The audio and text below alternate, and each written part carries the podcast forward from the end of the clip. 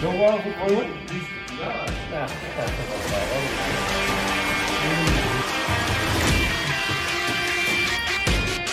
Ya comienza Rufeando con Alex Blanco y Jorge Legorreta.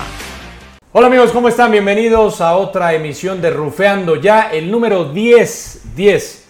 Y este episodio de Rufeando es de reencuentro, así lo hemos bautizado. Vamos a tener reencuentro y este reencuentro es muy especial para mí. Pero antes de presentar a la invitada, saludo como siempre a mi compañero y amigo en este programa de Rufeando, Jorge Legorreta, mejor conocido como el Chepo. Oh, ya se acostumbró la gente a decirle ¿Otra Chepo. vez? ¿Cómo estás, Jorge? Todo bien, Alex, muy bien.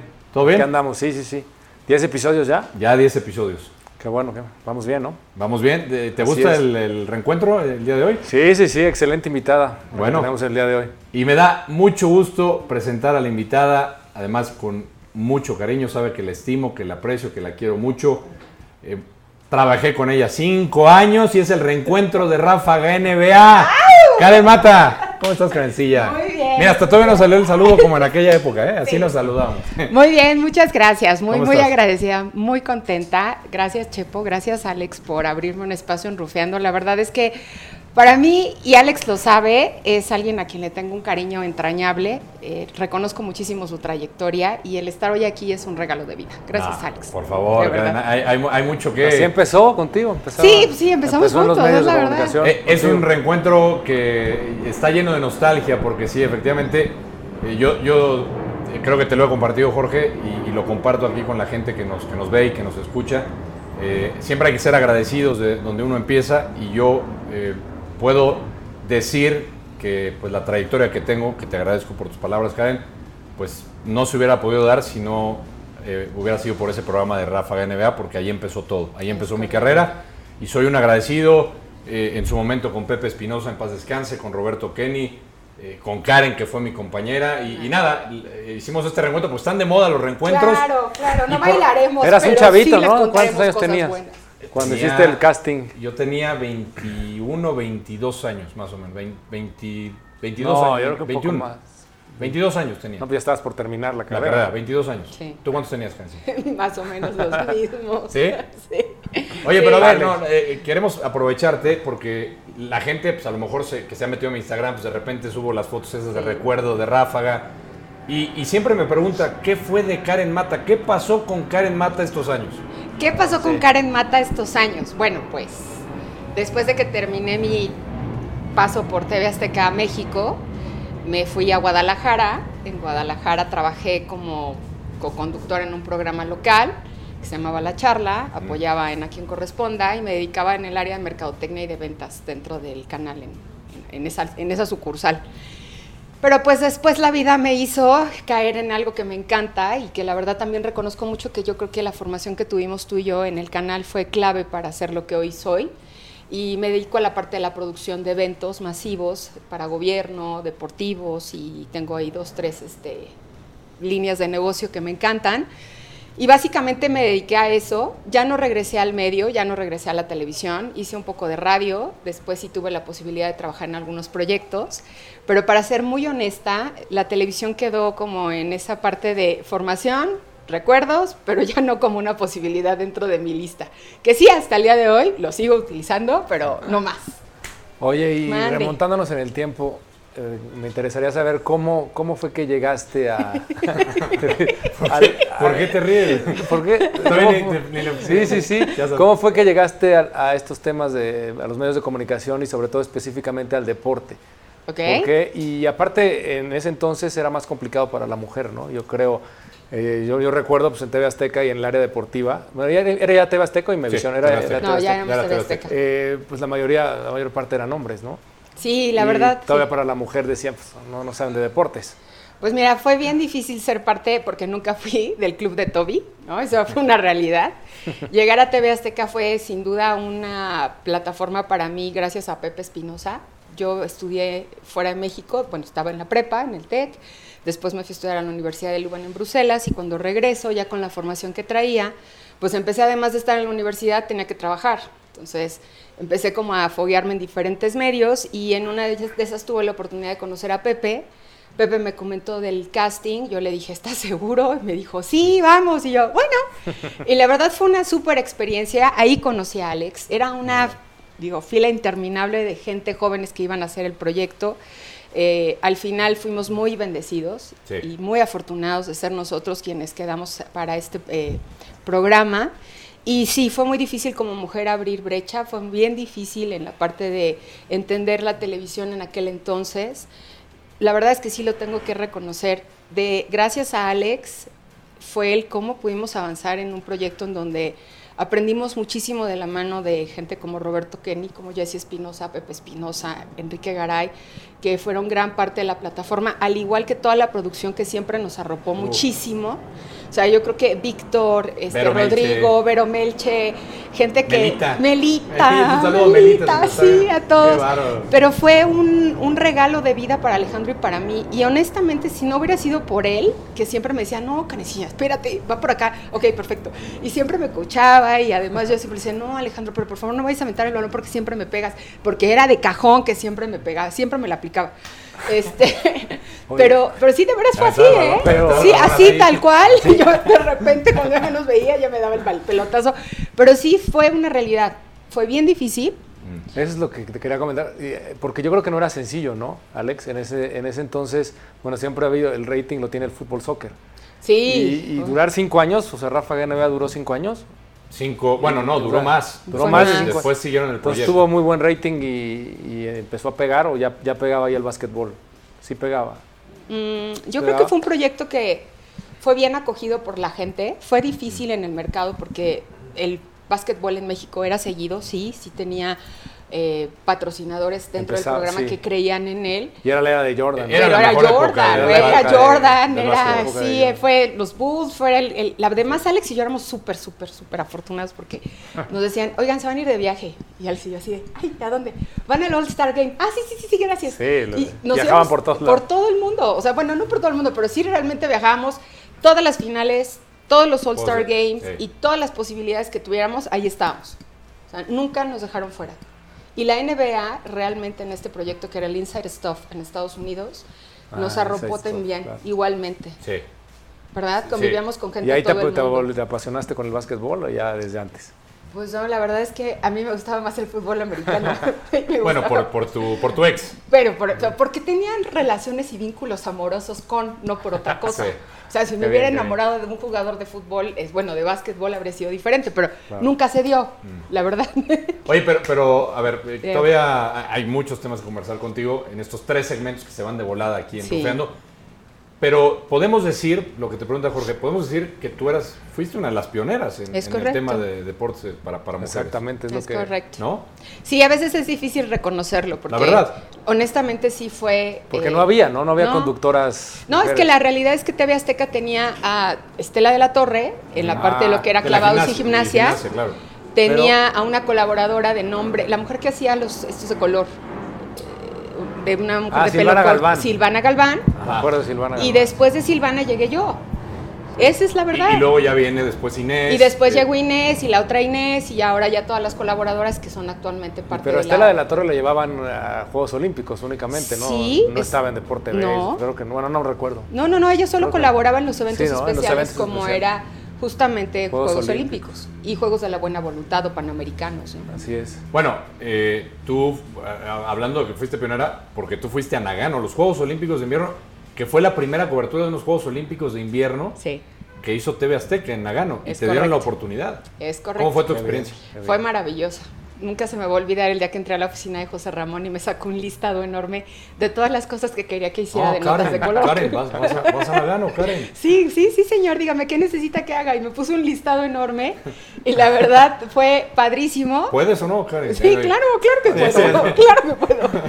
Porque así era, así era. Sí, así era. sí, sí, era muy retador siempre, pero fue una súper experiencia, Claro. de verdad que sí. Pues eh, casi mucha gente no sabía, a lo mejor de Karen Mata, que fue a los Juegos Olímpicos de Nagano y que sí es pionera en cuestión de deportes, de las primeras mujeres en meterse a esto. Pero ya nos platicará qué fue después, qué, qué hiciste después. Este, No, y todo lo que cosas. hicimos. No, y además lo que aprendimos en el canal, Lo que hicimos aprendí. muchas cosas juntos, Sí, yo. Bueno, y te voy a preguntar cómo yo era de compañero. ¿Cómo era Alex Blanco de compañero en Ráfaga NBA? Ay. Volvemos a Rufeando. Era complicado.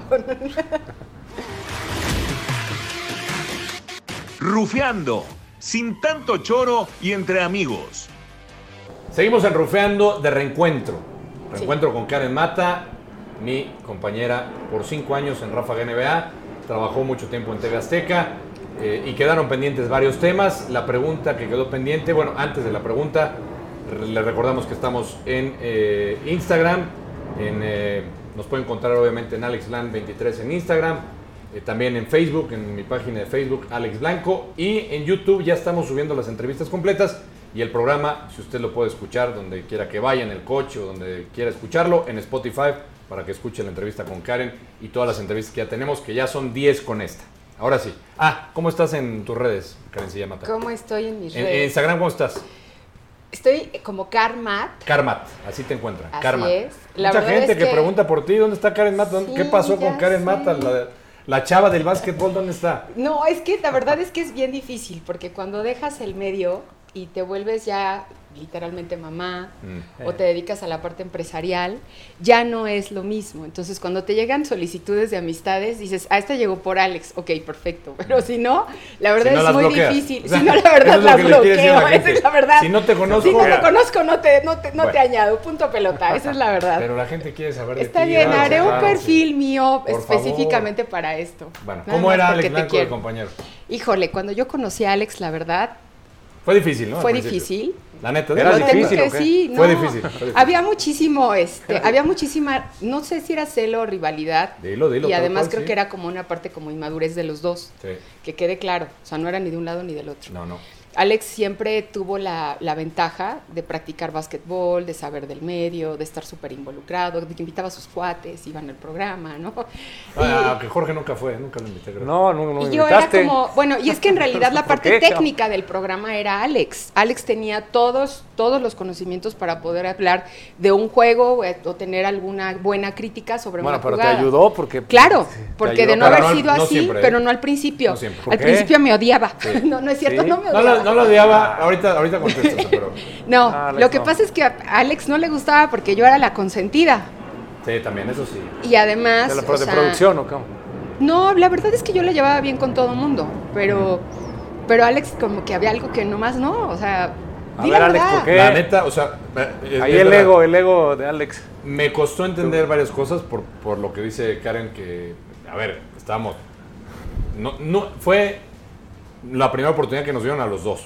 Es correcto. Yo nunca me imaginé estar en televisión. Y aparte que están muy jóvenes, ¿no? Estábamos muy chavos. A esa edad eh, todavía ah, no entiendes, No estábamos maduros. no entiendes nada. No. Había cosas que yo no entendía y yo lo que sí, debo, y debo reconocer que tiene, tiene razón Karen, yo me desesperaba con ella. Ese, eh, para ponerlo así fácil, me desesperaba porque en el, te- en el tema de conocimiento a veces Karen, pues como que le daba Ay, vuelta. la parte más humana del programa. Exacto, y a veces yo me- social. yo me desesperaba O sea, por eso. Es la verdad. Y los primeros programas nos costaba por eso. Y entonces, hasta que después yo me puse a pensar mejor las cosas y dije, no, si, si no jalamos parejo, El programa no va a jalar. no va a jalar No. porque Claro. no hay buena química. Así Es es. ¿no? correcto. Y, y la verdad es que por muchas cosas, digo, y aquí estando Karen, se lo si, si alguna vez te llegué a... No, no, de verdad, y, se y lo tengo que reconocer, a lo mejor, y yo no me di cuenta en ese momento, y, te lo digo porque han pasado los años y, puede ser que sí haya tenido ciertas actitudes, lo reconozco y sobre todo al principio, por esa inmadurez de la que hablamos Sí. que me costó mucho trabajo. Y, y más la parte en, en- en que, pues imagínate, creo que el primer programa que hicimos, ¿te acuerdas? Que, que fue una experiencia desastrosa. O sea, Sí. Un programa de media hora, nos tardamos creo que ocho horas Ay, en sí, grabarlo. fue horrible, fue ocho horrible, horas en grabar un horrible, programa de media O hora. sea, ¿el programa duraba media hora? Sí. media hora. Sí. Y, y tardamos ocho horas en grabar. Y yo me acuerdo que me estaban torturaba, porque, me torturaba porque mi mamá los grababa todos igual que tu mamá. Sí, mi mamá y mi Y- papá, y, todos. entonces llegábamos, yo llegaba a ver el programa y decía, pinches muletillas que decía, y, y lo que repetimos, y, y los nervios, y nos tardamos ocho horas. Sí. Y la verdad es que a mí sí me costó ese esa, esa parte de, de- de lograr una buena química con Karen. Nos costó arrancar. Al principio fue muy difícil, porque además, y tú recordarás, puedes contar la anécdota, de nuestras primeras experiencias cuando nos sueltan, o sea, imagínate que de la noche a la mañana te dicen, pues vas a ir a la- al Palacio de los Deportes Híjole, fue y vas a presentar el programa en medio de la gente. Cuéntales qué nos pasó. ¿Y qué Fue pasó? horrible, Cuéntale, porque es- en ese entonces, bueno, éramos parte del proyecto, estaba Horacio Llamas, estaba Pepe Espinosa, estaba Enrique, Eduardo Nájera, traíamos obviamente la responsabilidad en los hombros, porque este partido, donde dos equipos de la NBA venían a hacer un partido de muestra, ¿no? Este, nos ¿De dicen pretemporada de- fuera no, o de...? Sí, sí, Sí, fue- sí, era, sí, era, sí. era Sí, porque pretemporada, no había, pues. no había partidos No, de no, juegos no. de... Era de los que iban al Temporada regular. Ajá, sí, Sí, sí, sí, me acuerdo. Tal cual. Y la verdad es que fue súper complicado para Alex y para mí tener que aguantar la presión de un estadio con gente dentro, estar en el medio, presentar al programa. Bueno, creo que fue el debut y despedida. Salimos con un sabor de boca nada grato. La verdad, nos trataron muy mal. Yo sí de plano dije, en mi vida vuelvo a regresar. No, pero yo creo Pero que ahí normal, nos ¿no? sirvió mucho a él y a Claro. mí como para volvernos un poco más de... Sí, y creo que ahí nos, unimos, ahí nos unimos un poco más porque... Sí. Porque No, yo creo que normal, pues, estaban muy jóvenes, estaban es, que comenzando. es que imagínate, la idea, la idea Pues el es programa, poco a poco. El programa era una, era una producción conjunta de TV Azteca y la NBA. Y estaba destinado a jóvenes. Y el programa era destinado a jóvenes, claro, recuerdo que era destinado a jóvenes. Pero entonces la NBA dice, ah, pues ¿por qué no presentan el programa en medio tiempo del- de este partido, no? Sí, no. pues, Y salimos al la Palacio de los rebanadita. Wonder recibió Sí, más sí. aplausos que nosotros. Pero ¿cómo les fue? ¿Qué recuerdan? No, pues nos, Nos nos, nos abucharon. sí, nos nos- ¿Ah, sí la los madre. abucharon? Porque, Sí, pero a ver, sí. pero que- y después también eso también lo entiendes, creo que lo platicamos. Aquí somos mucho a la, a la al- digamos, la, la teoría de los borregos. Yo chiflo, ah, pues no sé por qué, pero también te Tú chiflo y te miento la madre. Pues así es. Porque sí, no así sabían es, ni así es. siquiera quiénes éramos. Sí. ¿no? Ellos querían ver básquetbol y entonces les presentas Claro, un programa no nuevo y te empiezan a buchar. En ese momento, claro, sales a dar, teníamos que decir unas palabras, pues imagínate, se te viene el mundo encima. Y yo recuerdo que, que Karen estaba como que me, me- empezando a calentar con la gente, ¿no? Como que les... y Entonces, claro, si tú, si tú reaccionas de esa manera, pues se meten más duro No, contigo. sí, No, no, Rafael. Entonces, Bueno, yo es que recuerdo siempre he sido así ya, que- que- que- acuérdate que estaba Roberto, el productor, y volteamos a ver. dijeron, calma, calma. No, no, y, y- metas y- con y- ellos. y- y como que nos tratamos de tranquilizar, Sí. te tranquilizamos y nos salimos porque Fue muy difícil. fue difícil en ese momento. Pero, Pero- yo creo que a mediano y largo plazo les debe haber ayudado mucho. Sabes que sí. Como fogueo. nos sirvió mucho como importante. equipo, nos sirvió muchísimo Alex y a mí como, como pareja de trabajo. Aprendimos también en el que si en esto no remábamos juntos, no íbamos a llegar a nada. Sí, claro. Cada vez que salíamos de viaje, la verdad es que Alex terminaba cuidándome, y no precisamente porque yo me iba al bar o algo por el estilo, no, es porque el medio dentro de la NBA, cuando íbamos a una rueda de prensa, cuando estábamos trabajando con estas personalidades que además nos programaban actividades desde el minuto uno cuando nos bajábamos del avión, ya teníamos agenda llena en un juego de estrellas o en unas finales con gente que nosotros O sea, en viajaban a los vida- juegos de estrella y a las claro, finales, ¿no? y además ya teníamos agenda llena, o sea, tienes que ir, este, llegas al hotel, acomodas tus cosas, bajas a la zona de medios, de ahí Sí. tienes que irte a una entrevista con David Robinson, después te vas a ir a otra entrevista con este Avery, luego después tenías que ir a, este, a una comida, después ibas a una rueda de prensa, luego te llevaban con gente del Inside Stuff de Japón, te entrevistabas con ellos, de ahí viajabas, este, no sé, una hora en coche porque te iban a llevar a un lugar donde habían prácticas, luego ibas a una clínica de niños de una escuela, volvías a regresar, en la noche tenías partido, o sea, si la gente pensaba que nuestro trabajo realmente era este, llegar y pararnos en la tele y estar allí nada más, no, Alex y yo grabábamos muchísimo material, Sí, muchísimo sí, sí, contenido, hacíamos audios La una voz. vez a la semana. Voz en off. Claro, además de grabar el programa, este fue una formación tremenda que recibíamos por parte del equipo de producción. Sí. Repetíamos y repetíamos y repetíamos hasta que no hasta que no salía bien y llegó un momento en que ya teníamos un estándar de calidad en donde volteaba y le decía, "No, repítelo." güey". Oye, no, ahora esto. No, bueno, tú, ay, Car, ya te dije, pues sale así. La verdad es que hicimos muy buen trabajo. ¿no? Sí es. Y ese fue el resultado de lo que al final hoy Alex tiene como plataforma en su carrera y yo en la mía, porque la verdad es que mi carrera hoy como empresaria siempre tengo que reconocer que lo que hizo TV Azteca de mí es gran parte de lo que hoy soy. Oye, pero paralelamente a Rafa NBA hacías otras cosas para TV Azteca. Te empezaste Sí. a, eh, a meter ahí Estaba en otros- Caiga quien caiga, estaba en el noticiero, trabajaba Sí, en los Panamericanos. aprovechaste para hacer otro Claro, hacía radio con Pepe Espinosa en 100.9, trabajaba, escribía en algunas otras revistas, este, con, digo, notas deportivas. Pero fue porque te vieron eh, en Rafa NBA, vieron tu trabajo, Claro. les gustó Sí, y entonces... claro. en- Me, estaba acordando, ¿sabes quién empezaba también en esa época, hablando de mujeres? Eh, Gloria Pérez Jacome. También la Pérez Jacome, claro. Gloria Pérez Jacome. Sí. Se, eh, había Pero ella no estaba en, era, no era de- No, no había, era de sí, deportes. había un- la metieron a deportes en un programa que patrocinaba una marca de cigarros, ¿te acuerdas? Montana Sports era, Algo así. que duró nada ese programa. Pero habla, digo, acordándome de las mujeres que estaban en tu época, ¿no? Creo que sí. Pero ella hace un noticiero, ¿no? Ya Era después, como ya después se pasó a noticias. este, Y a después se fue a noticias. Y sí, así fue. Bueno, pero ahorita, eh, ya en el último segmento nos vas a platicar de lo que piensas de la mujer en los deportes Claro. actualmente. ¿Cómo la ves? ¿Cómo la ves? Sí. ¿Y qué es lo que estás haciendo? Porque dices Sí. que eres empresaria, pero ¿de qué? De que nos cuentes, Ah, que, sí, que- a qué te te dedicas. ¿va? Vale, Bueno, volvemos va. a Rufeando.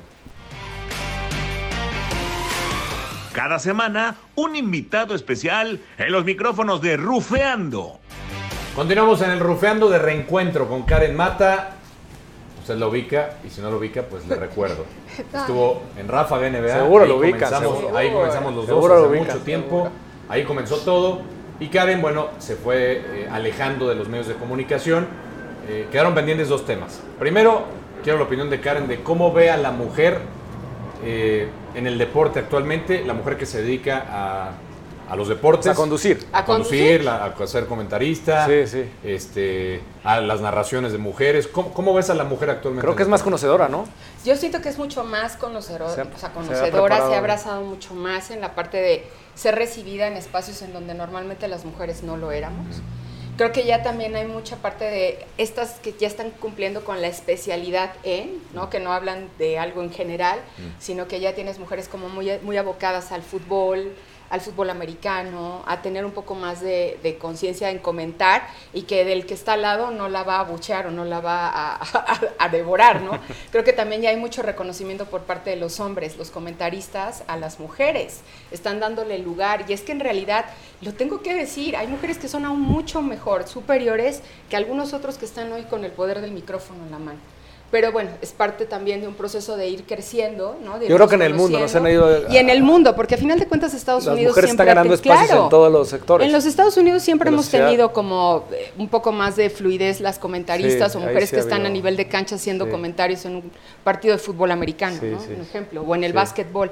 Pero hoy por hoy puedo decir que creo que la nueva generación de comentaristas aporta muchísimo, porque además ya están mucho más preparadas, hasta las mismas universidades Correcto. se han abocado a generar clases específicas de narración, de deportes o comentarista deportivo y esto genera mucho más plataformas que las que teníamos hace más de 20 años atrás.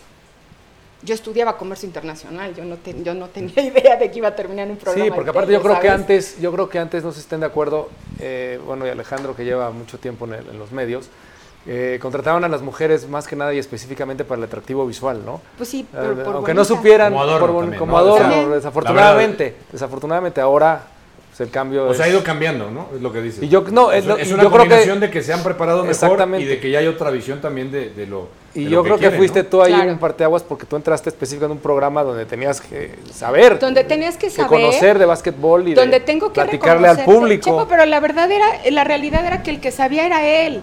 Y Ah, yo, pero tú aprendiste- Yo aprendí en el parte del camino, pero gran parte de mi contribución en Ráfaga era toda la parte de color, toda la Sí. parte de comentarios, la parte de las entrevistas, mucho de lo que fue, hacíamos, hacíamos muchísimo Alex y yo, todo lo que era doblaje.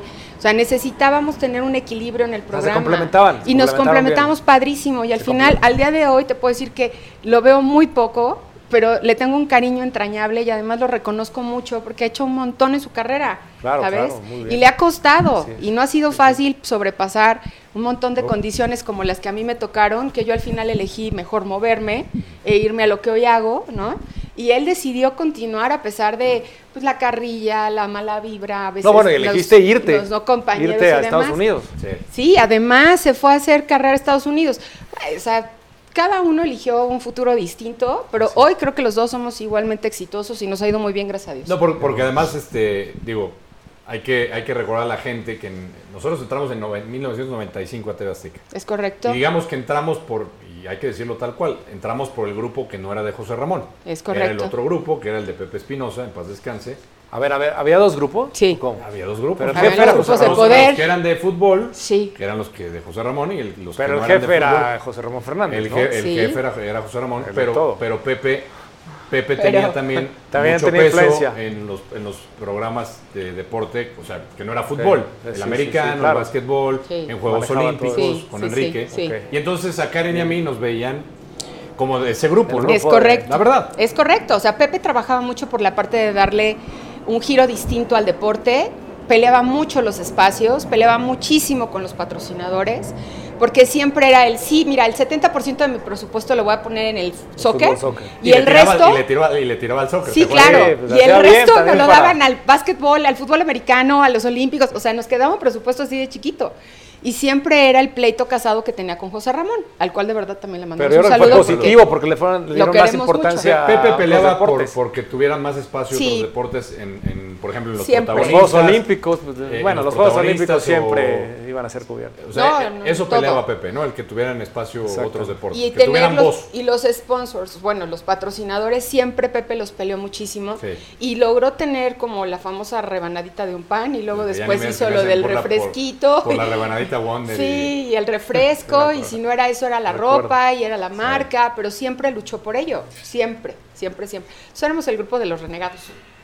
Muy bien. Entonces no nos- complicado. sí nos querían, pero no nos querían. Entonces al final Alex emprendió por eso su camino y yo el mío. Sí, sí, sí. Así Oye, a ver, pero Grande. cuéntale a la gente eh, cómo te sirvió esta experiencia, a qué te dedicaste, o sea, cuál es tu... Así que te ahora sí, dedicas ahora. ¿A qué te dedicas ahora? Exactamente. Bueno, ahora, bueno, después de que terminé de trabajar para TV Azteca, Mm. me fui a Guadalajara. En Guadalajara este, emprendí la parte también, seguí en la conducción. Y regreso a México y me empiezo a dedicar a trabajar en la parte de producción de eventos, lo que es logística. Me voy a una compañía muy grande de que hace unas cosas muy padres con una X y unas box, este, como para llevar Small and Medium Business para con ellos. Después empiezo a darme cuenta que era lo que me gustaba. Yo estudiaba en el TEC, Comercio Internacional, entonces para mí era como un parteaguas la tele contra lo que venía haciendo. Y de ahí emprendí entonces mi propia compañía, que era logística específicamente para hacer eventos corporativos y de gobierno y sociales. Y después al ver la necesidad de mis clientes empecé a estudiar otras cosas, entonces hice una especialidad para chef, tengo varias certificaciones, O sea, lo- he estudiado otras cosas chef. fuera de mí. Sí, además chef soy chef. Bien. Este, además, digo, tengo especialidades en otras cosas. Eh, me, la verdad es que sí me he dedicado mucho a Y madre de darle siempre familia. el servicio a mis clientes. Sí, soy Madre. mamá, Dos tengo hijas. dos hijas, a las abejas, a Car y a Constanza. Y la verdad es que son mi vida entera. Eh, creo que también, bueno, puedo decir que mi hija son mis compañías, ¿no? mis empresas, pero honestamente creo que lo más importante fue que la plataforma que recibí en Azteca fue lo que ha hecho hoy de mí, pues una mujer imparable. Porque no Pero le a ver, tienes ¿por qué? A ver, nadie. ¿Por qué no ahondas más Sí. en, en- en ese tema? De En- que, eh, es decir, por la televisión y los medios te ayudó a, a ir hacia adelante en otros en, otros Porque después de, la- pasar por la- ahí ya no le tienes miedo a nada ni a nadie. Porque te vuelves literalmente. O sea, se te va crees el miedo tanto de estar- No, estar en las O sea, yo ya voy con un. CEO, me siento y le vendo un proyecto y me dice, perfecto. Pero además ahora he trabajado para otras marcas que no que puedo decir porque a lo mejor Dilas. es Gol. Bueno, pues, Dilas, dilas, he trabajado. No tenemos ninguna todavía hasta ver si Ah, qué una. bueno, a ver si acá hay una. Pero, de ejemplo, me ha tocado apoyar a una compañía enorme para la parte que es servicio catering a nivel mundial, que es Absolute Taste, que hace los Juegos Olímpicos, Fórmula E, Fórmula 1 y el, el Mundial. Y es increíble trabajar con una escuela como las inglesas de todo lo que es disciplina, formación, traer a mi cargo a más de 450 empleados en una logística tremenda. O sea, si alguien quiere que le organices de los que nos están viendo un gusto. evento, También le ¿tú se lo podemos hacer todo lo que quiera, ¿Sí? ¿no? Porque además es el desarrollo desde el concepto crea- creativo, pasando por la parte de la logística, la comida, porque hago también proyectos súper personalizados para marcas como Louis Vuitton, como Tania Moss, como, este, no sé, este, ahora trabajo para una marca española que se llama Granier. O sea, tú organizas todo el to- evento, Sí, todo- y hago todos los todo. procesos de lo que es implementación de marca, eh, trabajar menús, diseño. Y hoy por hoy, pues estoy trabajando en una nueva empresa que me dedico a todo lo que es la parte de diseño, mobiliario y demás. Pero honestamente es que donde me pare, así tenga que hacer algo que sea producción, es volver a regresar a 20 años atrás y saber que la clave es hacer las cosas bien. Siempre, con- o sea, creer en ti, tener confianza en tu proyecto, confianza en tu marca, disciplina. Y, y creo que hasta el día de hoy es el gran diferencial que me ha llevado a tener proyectos exitosos y que a mis hijas me reconozcan como una mamá que ha hecho miles de cosas, pero sobre todo que soy imparable. O sea ¿sabes? que eh, nos queda poco tiempo, Karen, pero ¿qué le dirías a, a, no sé, a las chavas que están empezando, que a lo mejor se quieren dedicar a los medios de comunicación? Tú lo viviste, pero que a lo mejor pues, les cuesta trabajo y, y a la primera se caen. Y, ¿qué, les, ¿Qué les recomendarías a, a, estas chavas que quieren empezar en los medios o en cualquier otro ámbito que Exacto, se quieran dedicar? ¿no?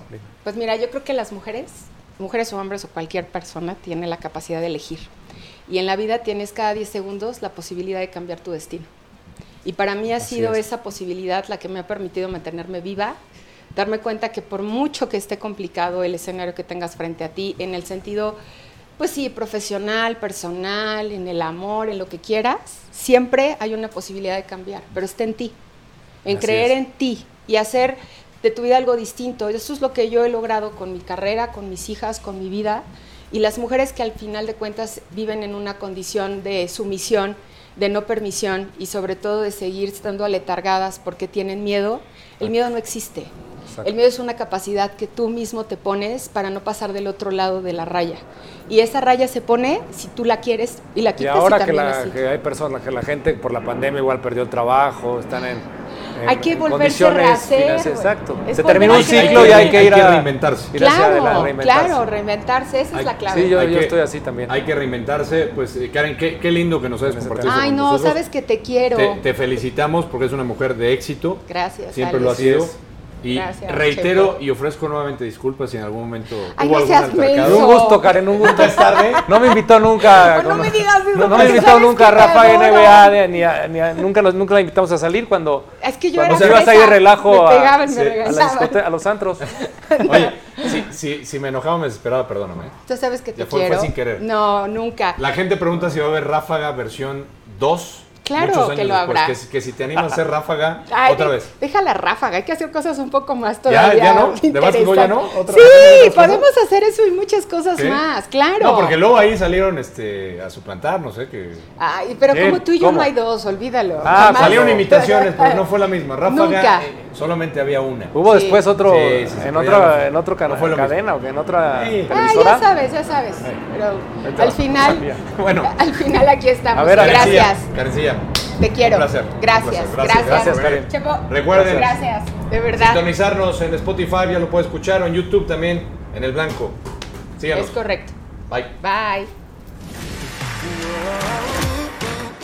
Nos vemos y escuchamos el próximo capítulo con Alex Blanco y Jorge Legorreta. Esto fue Rufeando, una producción de Creativa Comunicación.